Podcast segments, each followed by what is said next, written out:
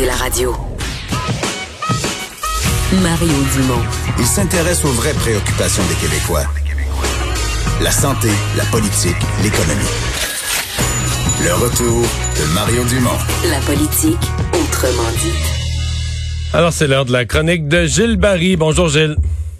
Salut Mario, un peu plus, on va avoir de la neige l'après-midi. Ouais, il fait froid. Ben, ça va être comme ça jusqu'à dimanche, semble-t-il, des records de froid, de la neige la nuit dans plusieurs régions. Alors, euh, tu poses la question, est-ce que nous sommes prêts comme société à affronter une, une deuxième vague? La discussion est partout dans le monde, là. Hein? Oui, mais moi, quand je regarde tu sais, les chiffres de la fin de semaine encore, malheureusement, des morts et des morts encore au Québec, il y en a eu beaucoup, là. On s'en va vers... Euh, probablement, là, on est rendu à 66% des morts au Canada. On s'en va-tu à 70, 75? Mais ça monte en Ontario, mais ailleurs que ces deux provinces-là, euh, dans l'Ouest, ça baisse beaucoup. Dans l'Atlantique, là, c'est, c'est même plus de morts, c'est zéro cas dans quasiment toutes les provinces de l'Atlantique. C'est vraiment le Québec puis l'Ontario, là, qui, ah. c'est plus difficile. Alors, je pense qu'il y a un constat à faire parce que la première vague n'est pas terminée, mais on a bâti, Mario, on a construit un des monstres bureaucratiques le plus important, euh, imposant en tout cas, le plus lourd en Amérique, qui est notre système de santé. Alors, euh, c'est un système que je décris à la soviétique, qui est carrément à l'image du Kremlin, qui est totalement déshumanisé, qui est sans âme. avec cette crise, je pense qu'on a frappé un mur. Puis au fil des ans, puis démontrer comment est-ce qu'on est devenu soviétique dans la gestion et les opérations de notre système de santé, ben, je fais référence aux anacronymes, les CIUS, les CIS, le RPA, les CLSC, les DPJ, les CHSLD, les SLD, puis j'en passe. Alors, on a bâti le royaume où personne est imputable et responsable de rien.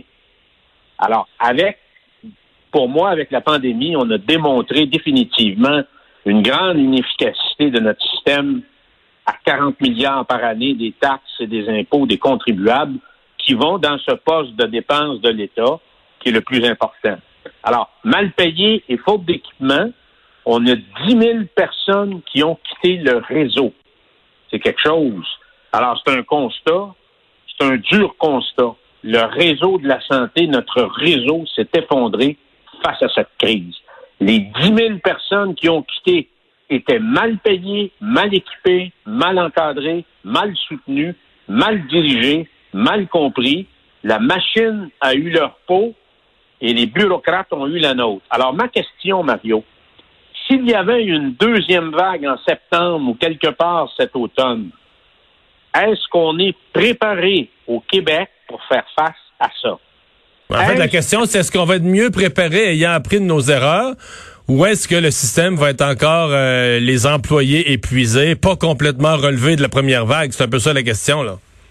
C'est un peu ça la question. Puis avec la stratégie hospitalo-centriste, est-ce que ça va être encore la même carte que va jouer la machine qui était un peu l'arme secrète et redoutable de notre amanchure soviétique? Alors moi, j'ai des doutes.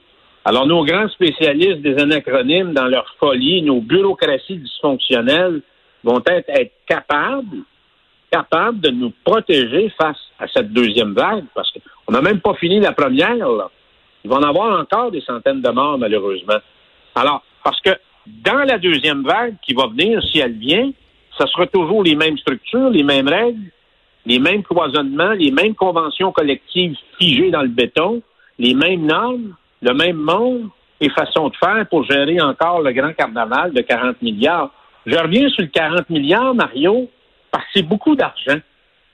Et moi, il y a quelque chose qui m'a renversé encore la semaine passée. On me dit que les entrepôts du gouvernement sont pleins d'équipements sanitaires, mais qui ont une difficulté à être capables de livrer ça et de faire atterrir ça auprès des soignants. Ah, c'est un exemple que le réseau a de la difficulté à se lasser attacher leurs bottines. Alors, pour moi, c'est très inquiétant. On est en, puis aujourd'hui, je voyais encore, parce que si je le comprends pas, puis si pour moi c'est pas clair, qu'il y a quand même eu une certaine expérience de la machine, juste sur la question du masque, c'est pas clair le message. On débat encore de ça sur la place publique. Quand je dis débat, ce sont les autorités de la santé publique. Alors, il y, a comme deux messages qui vont à la population, mais je pense que le, citoyen québécois qui est habité par le gros bon sens va le porter le masque. Puis pour moi, c'est une bonne chose. Alors, la deuxième vague, c'est une affaire qui, nous prend déjà au bout du nez parce que l'automne va venir assez vite. Alors, après avoir vu Mario, notre premier ministre, dans un élan d'humanité, implorer, supplier, interpeller euh, les gens pour venir aider nos aînés secourir nos, nos personnes âgées dans les, dans les centres de euh, de longue durée. Euh, il a mis tout son poids en faveur de ça pour et en faveur des plus vulnérables. Euh, c'est un cri du cœur qu'il avait lancé dans une conférence de presse il y a deux semaines. Alors, on a vu qu'aujourd'hui, il a fait un autre appel parce qu'on voit qu'il manque encore du monde dans le réseau. Alors, moi, je pense, Mario, qui va avoir un sacré coup de barre, qui doit se donner, puis qui va s'imposer. Et je suis pas sûr que les, les solutions traditionnelles, comme la fameuse commission, euh, on parlait de commission royale d'enquête, ça réglera pas tout ça, Mario. Alors, euh, parce qu'on va peut-être retrouver à peu près les mêmes chefs d'appareil autour de la table qui vont dire Ah, il manque de l'argent, il manque de l'argent. Et moi, je pense qu'avant de remettre de l'argent dans le système de la santé, il va falloir définitivement exiger un grand ménage, un gros ménage. On passe la souffleuse, la tondeuse, la démineuse, la tronçonneuse ou la moissonneuse batteuse. On prendra l'outil qu'on voudra, mais avant de mettre l'argent dans le système, il faudra vraiment faire un état des lieux et probablement abattre carrément des structures qui ont été un obstacle puis qui vont l'être jusqu'au à la fin de la pandémie. Encore une fois, Mario, moi, je suis président d'un conseil d'administration pour alcooliques toxicomanes. Je vois comment la machine est complètement déconnectée du réel. Comment ça peut faire du tort à ceux et celles qui sont mal pris dans le système, à ceux et celles qui sont sur la ligne de tir, sur la ligne de feu. Comment on a abandonné ces gens-là? Et à tous les jours, à tous les jours, on nous raconte des cauchemars. Et c'est loin d'être terminé. Alors, pour moi, Mario, je pense qu'il faut commencer déjà à réfléchir et sans aucun doute penser que si on utilise les mêmes recettes, on aura les mêmes résultats. Ouais, ça c'est toujours le danger. Hein? Les mêmes recettes finissent par amener les mêmes euh, les mêmes résultats. Euh, on va euh, ben on va espérer. La seule chose qu'on peut espérer du point de vue non pas bureaucratique mais médical, c'est que s'il y a une deuxième vague, qu'on ait eu d'ici là le développement d'un médicament fiable qui nous assure de, protéger ceux qui sont malades puis d'empêcher qu'ils y qui, qui, qui perdent la vie. Là. Ça, c'est la c'est l'espoir.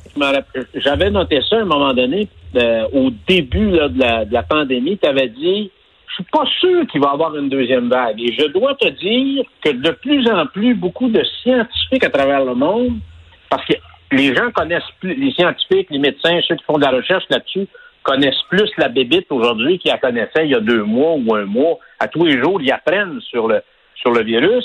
Et de plus en plus, il y a un courant qui dit ah, pas sûr qu'il y aura peut-être euh, pas sûr qu'elle va venir la deuxième vague. Comme il y en a qui disent pas sûr qu'on va trouver un vaccin à 100% efficace. Alors, il y a beaucoup, beaucoup, beaucoup de questions encore sur de quoi sera fait sera fait l'avenir d'ici la fin décembre.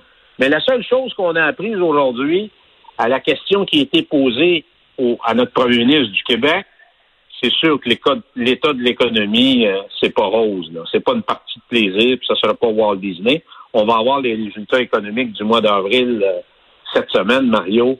Je pense que ça va être l'étacombe. Le mot, le mot c'est étacombe. Ça va probablement être le pire mois économique depuis le début de l'histoire du Québec. Là.